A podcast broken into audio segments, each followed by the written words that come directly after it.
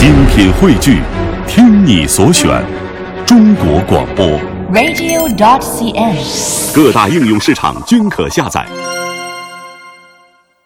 品读中华人物，启迪智慧人生。各位好，我是郑博。大家好，我是君阳。我们的节目呢，介绍了不少在中国历史上蹒跚而行，用自己的思想和文字影响了一个时代和社会的大师。真正的大师，是因为他们能够真正的引领社会风气，推动社会的进步，启迪人的心灵。今天呢，我们就一同走进中国语言文字学的大师王力。首先，通过一段音频来了解他。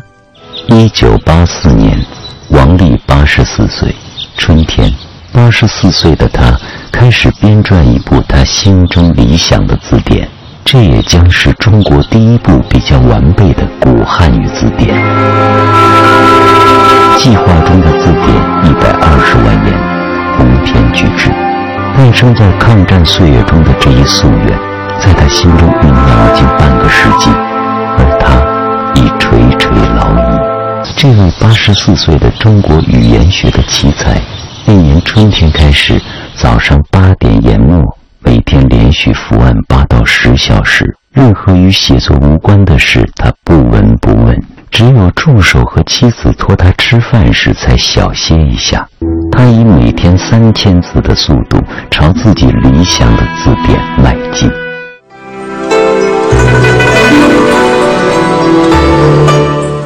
王力在中国的语言学领域里面，他的名字是如雷贯耳的。凡是搞语言学或者是搞文学的人都知道他。王力作为语言学的大师，不仅注重专业的学术研究，在语言科学诸多的领域，他都勤于开创，写出了许多高水平的论著，也取得了非常丰硕的成果。而且呢，非常关注语言文字学的普及及应用。他认为。过去编的一些字典啊，都不是很理想。比方说词源、词海，有一个很大的缺点，就是罗列词义不分主次、不分历史。他乐观的预计，这样三四年之后，古汉语字典便可以脱稿了。那时的王力，自一九二六年进清华国学院师从赵元任，从事中国语言学的研究已近一个甲子。除去法国留学，在五十多年里，他除了站讲台，便是伏案读写。这般的平淡，竟成了他人生当中最大的特点。日复一日，年复一年，他已认定这就是他自己所爱。他说：“我们天天说话，但是对于许多语言现象，习而不察，讲不出一个道理来。一旦从科学研究中获得解决，此中的乐趣，不是一般人们所能体会到的。”但是回顾一生的工作，他这样说：“我不过是把西方的普通语言学理论拿到中国来用了而已。”甲午战败以后，中国的读书人如切肤般地感受到了亡国的危险。为开启民智，对中国语言文字的改造建设，当时是如火如荼。白话文在一二十年时间内流行，但将汉语作为现代科学研究，却起步于马氏文通。马氏文通是中国现代语言学的开山之作，是马建忠一八九八年撰写的。他第一次构建了汉语语法体系。王力读到马氏文通的时候，是他二十四岁的时候，正在上海求学。或许是王力第一次读到了一本系统的语法书，或许这本讲的是西洋的语法。马氏文通竟然成为了王力学英语的伴读，而且是津津有味。可以说，它成为了王力中国语言学的入门。当一九三二年王力留洋回来，到清华中文系做专任的讲师，马氏文通已经诞生了三十多年。但是呢，汉语语法的研究并没有突破，还是依循马氏文通的老路。王力这个时候看到了中国的文法学还是一片荒芜的原地，一个古老民族的文字没有文法可言。王力当时沉痛地写道：“近年来，大学生的文字不通已经成为了最普遍的现象。一个大学生不能正确地应用本国的文字，在西洋这是很少见的事。从前的人喜欢用古人的俗语，不符合传统的习惯就叫做不通，所以中国文法就在冥冥当中受了保护。”而现在呢，大家趋向解放和自由，于是中国文法也像中国人的道德一样彷徨歧路，有破坏而无建设。因此，王力呼吁政府令中央研究院或教育部牵头制定一部标准的文法。他以为五年制定成草案，三年精细修订，八年之后我们将有一部文法。尽管想办法很好，很做呼吁当呃做呼吁的当时也不止王力一个人，但是这个工作就迟迟的没有启动。发出这样的议论和呼吁的第二年，也就是一九三六年，当时的王力写了《中国文法学初探》，倡言抛弃模仿，运用西方语言学理论的工具，从汉语的现实当中寻求语言的规律。此文几乎是他扛起了中国语言学研究重担的宣言。三十年代到四十年代的中国文化革新讨论，第一个吹响这个进攻号角的就是王力先生，就那篇文章。他就提出，我们必须进行改革，必须用他们理论来分析我们的东西，而不是用他们规则来套我们的汉语事实。王力开始绝望到空谈无补于实际。我对于以前中国的语法学表示极大的怀疑。然而当时我的破坏力虽大，建设力却不足。他要在正当的途径上做一个富于先行的人。显然，这样的认知。对于中国的读书人来说是极为宝贵的，但要扛起中国语言学建设的重任，写一部新的语法书，得超越马氏文通，超越了马氏文通，才能再上高楼。对一种语言规律的研究，必须从该语言的实际中来，但实际的汉语同当时的社会一样动荡而复杂。文言、爱文言、白话和欧化的白话，还有千差万别的方言，都令人无从下手。这是艰难的一种工作，比之依傍西洋语法者，多费百倍的踌躇。这就是说，要多费百倍的时间。但就在这时，卢沟桥枪响了，日本全面侵华，北平沦陷。王力随清华一起流亡南下，流亡路上，王力愈加感受到中国文化学术和人民所陷入的危境。两个月的跋涉，王力一家到长沙，全部家当就是些衣物，几于无书可读。一九三七年十月的一天，王力在长沙的一个旧书摊上看到一部《红楼梦》，版式古雅，很是喜欢。王力蓦然悟道，《红楼梦》是较为纯粹的清代北京口语，不正是语法研究理想的材料吗？一个的对象很明确，一个没有方言的杂物，一个也没有古代汉语的杂物，所以呢，他觉得这个材料非常宝贵。他在惊喜中买下了这部书，并购得另一部清代白话小说《儿女英雄传》。买的这样我说。还没有到昆明之前，他已经开始在研究了。那这两部著作的所有的用词造句的规律，他一个个的做卡片，一张张的卡片。做出这些卡片之后呢，他就是来进行分类、分类、归纳啊，这个整理。战火又烧到长沙。清华与北大、南开一起迁到昆明，组成了西南联大，一路流亡，一路研究。到昆明后，又是日本飞机的空袭，教师们只能疏散到昆明郊外的农家。王丽到了离昆明十多公里的龙头村，每次上课，他总是拎着布袋装书，提前一天步行出发，当晚到校住一宿，第二天一早上课。傍晚再回到龙头村，在龙头村的岁月里，王丽白天备课授课，晚上写作，点不起煤油灯，他点豆油灯。妻子夏卫霞在旁借点光亮编织毛衣。八十岁时，这艰难的时光仍历历在目。王力赋诗赠妻：七省奔波桃闲云，一灯如豆伴凄凉。但就在这样的境遇里，整整五年，王力的《中国现代语法》和《中国语法理论》问世，随后两书普及本《中国语法纲要》完成。这时，王力已在语言学研究上留下了许多第一，如第一次给出了语法的定义，语法就是组语的结构方法。第一个明确的根据普通语言学理论来研究语法的，来研究汉语语法，不是模仿，突破了马氏文通的那些沿袭西方框架的毛病，完全从汉语实际出发。王先的发现呢，是词法是次要的，因为我们汉语啊，没有什么形态变化，不像英语、法语、德语这些。俄语这些，个形态变化多，所以这些外国语呢都是以词法为主。他说中国的就是以造句法为主。战争不应毁掉中国的学术。几乎同时发表的吕书香《中国文法要略》、高明凯《汉语语法论》一起，标志着中国现代汉语语法研究的成熟。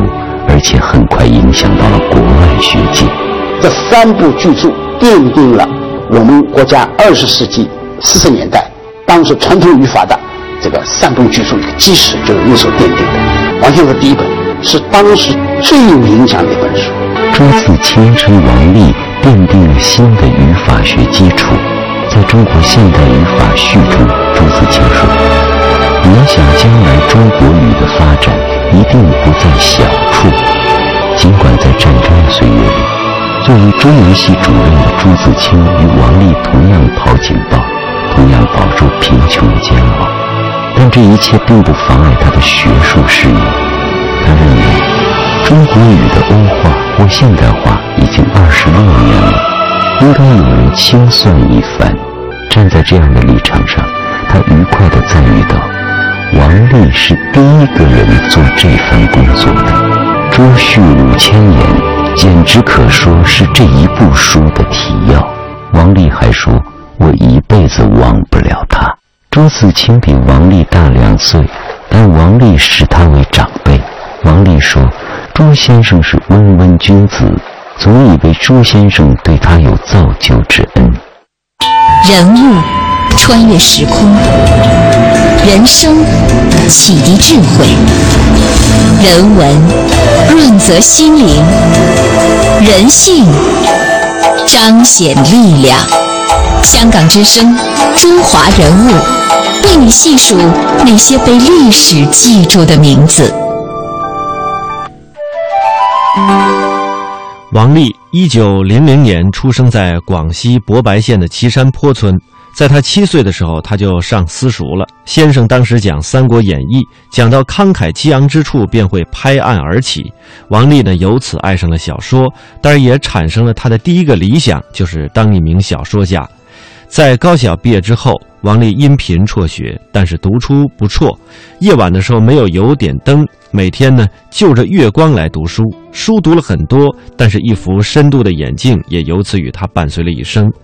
在二十一岁那年，王丽被县城的一所新式小学聘为国文教员。三年之后，学校的校长和同事感慨他的勤奋，但是呢，却少年失学，于是就给他凑了一百二十元小洋，资助他去上海求学。一九二四年，二十四岁的王丽含泪踏上了求学之路。他先就读于上海私立南方大学国学专修班，在刊物上发表了一些诗文和小说。既是勤工，也是为追求文学理想。但是读了一年，因为反对校长搞地质复辟的活动被开除了。结果呢，转入了章太炎当校长的国民大学本科进行学习。一九二六年的夏天，他报考了清华国学院，被录录取了。国学院当时有四大导师：王国维、梁启超、赵元任和陈寅恪。王国维对这个爱好文学的年轻人这样讲：“我原来也爱好文学，后来为什么研究古文字和历史呢？是因为这是实实在在的东西。结果王力为着追求实实在在的东西，跟了中国语言学之父赵元任学习语言学。他为什么没有选择其他的学科呢？后来他又取得了哪些成绩呢？那么那时候为什么没选别的学科而选了语言学呢？”据我猜测，要学，呃，那个，比如说物理啊、化学啊等等这些东西呢，它的基础可能要差一点。正好中国在语言这方面是一个空白，呃，考虑到这点，就选学了语言。王立以中国古文法为题做了论文，梁启超批语，精思妙悟，为思学辟一新途径。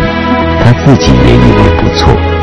不料赵元任先生正相反，不仅没有给予一句褒语，还用铅笔小字做眉批，专找毛病。赵元任先生没说一句好话，都是批了那个什么，这个这哪哪点应该怎么改，哪点应该怎么说啊，都是这样的批语。尤其里面有一句话，王先生说他是终生不忘的。他在讲到这个西方语法的时候，讲到有一个某个句式，说没有这种句式。赵元任先生就说：“言有意，言无难。你说某个东西有这种句法格格式，那容易，你看见了。你说它没有，那那么多东西你都看见过吗？所以说，言有意，言无难。王先生始终把这句话作为座右铭。王立就是这样在国学院走上了语言学。一生珍藏着写有梁先生和赵先生批语的论文。他后来总结道：梁先生鼓励创新，赵先生要求务实，做学问缺一不可。国学院毕业后，王立接受赵元任的建议，去了当时世界语言学的中心巴黎。一个呢，就是冯德里耶斯是当时法国最著名的语言学家；还有一个呢，就是耶斯佩森。就是佩森的语法理论，那是当时当时来讲，那是最先进的。在法国学习是自费的，王力想卖文为生，但语言学的文章究竟小众，儿时对文学的爱好帮了他。王立开始翻译法国文学，商务印书馆接受了他的译稿，商务的编审是叶圣陶。叶先生用这种方法，曾支持了许多海外的中国学子。叶圣陶先生对他这个书评价很高啊。当时讲信达雅嘛，叶圣陶在他的译文的批语上说：“信达二字，君不敢言。君就是叶绍钧啊。说雅之一词，实无遗憾，文笔非常好。所以，呃，叶圣陶先生说，他的书一来，来一本，我们呃出一本。”是吧？所以后来王先生说：“我在法国的学费就是一直老先生给的。”在法国留学四年，王立一九三二年归国，他又回到清华教授语言学课，课余仍为商务的万有文库丛书撰写希腊罗马文学专书，翻译莫里埃全集等外国文学作品。按清华的章程，专任讲师两年即可升教授。但第三年，王立却没有等到教授的聘书，他去问朱自清，朱笑而不答。然而朱先生的这一笑却令他支持，他反躬自省，向翻译家的王立告别。不久，他写出了语言学研究的力作《中国文法学初探》。王立回忆，朱先生看了就很满意了。于是，王立在第四年被聘教授。然而，抗战的岁月中，王立又一次做起了文学。北平沦陷后，学校西迁南下。当时西南联大的教授薪水不足温饱，王立再一次以文为生。他为报纸写专栏，写小品文，引经据典，古今中外无所不及，讽刺幽默，爱恨心酸无所不包，很受读者的欢迎。这一写就是五年，五年，王立有了一个杂文家的名头。但这也是王立最后一次涉足文学。这一次，朱先生没有意见。一九四五年八月十日，日本投降，王立一跃为名。在抗战流亡的艰苦岁月中。王立的研究已经在语法、音韵、词汇、诗律、方言各领域全面铺开，并计划着中国语言学的未来。王立注文：咱们对于抗战建国没有必胜必成的信念则已，否则咱应该料想到中国语文有兴盛的一日。那时节，汉语虽不一定能像英语一般走到人家的中学的黑板上，但至少人家的大学里也会有汉语一科。和英法德国中语并重。那师姐，我们有没有像民间字典一样的好字典给人看？有没有像叶斯珀生或博尔姆的英国语法一样好的中国语法给人家看？中国语言学的人才是非常缺乏的。我希望将来中国语言学界人才济济。的中山大学聘王力去做文学院长，他提出的任职条件是办一个语言学系。果然，中大由此建设了中国第一个语言学系。王力设计了教学大纲和主要课程，延请了方光涛、杨树达、商承祚、岑其祥等名家执教讲学。他自己除了授课，甚至还检查楼道、厕所的卫生。我们那个语言学系呢，呃，有的班级人很少，就像我那班啊，就是三个人。碰上了有一两个病假的，现在一个人他也要上课，对一个人这讲的头头是道。王师母说过一个故事啊，当时黄先生在上课，王师母从床底下走过，黄先生很很这个呃激昂的在讲，王师母以为教室里边至少有三五十人的，结果王师母趴那一看，只有两个人。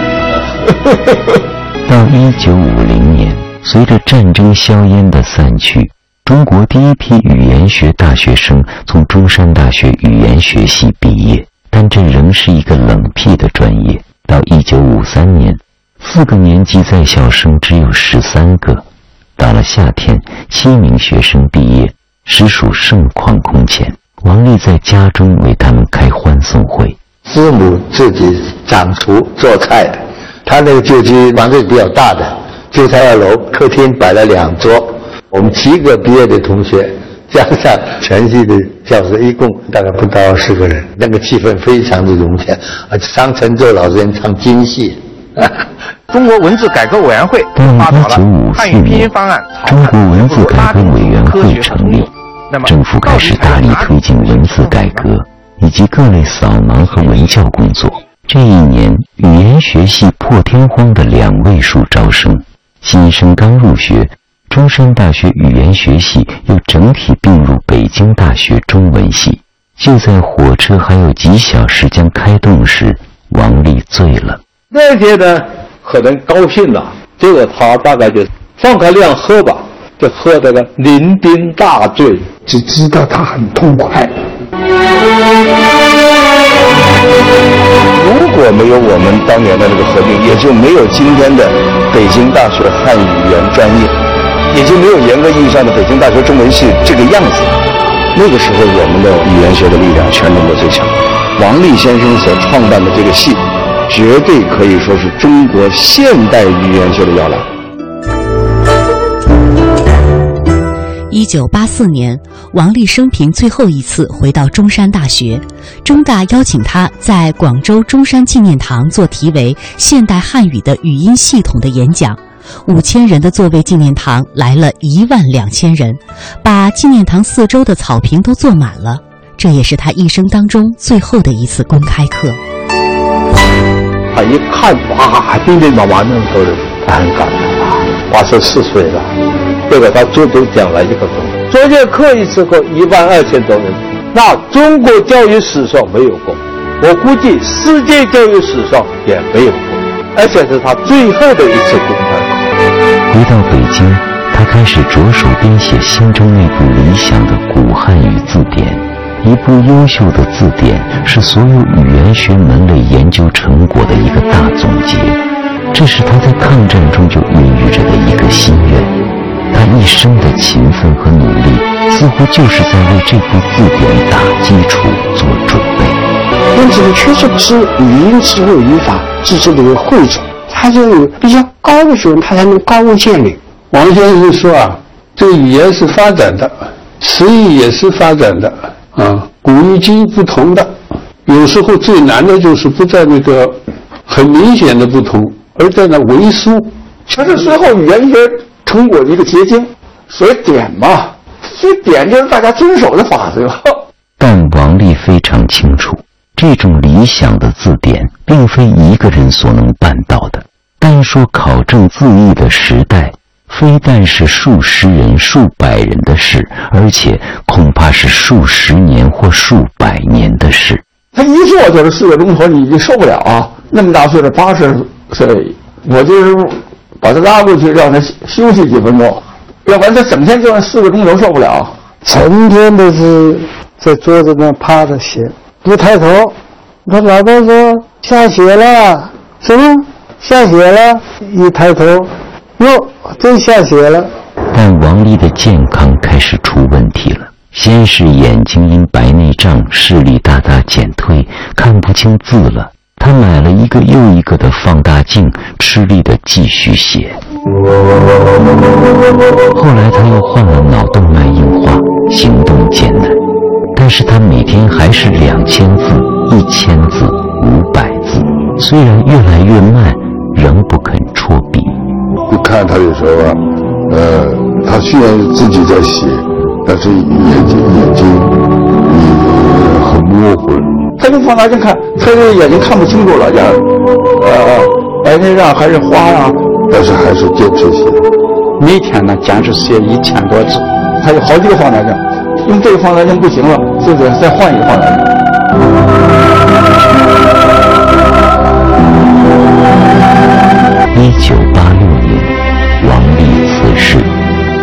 最终没能完成他最后的夙愿，他心中的字典，最后在他学生的手中完成，大家将它命名为《王力古汉语字典》。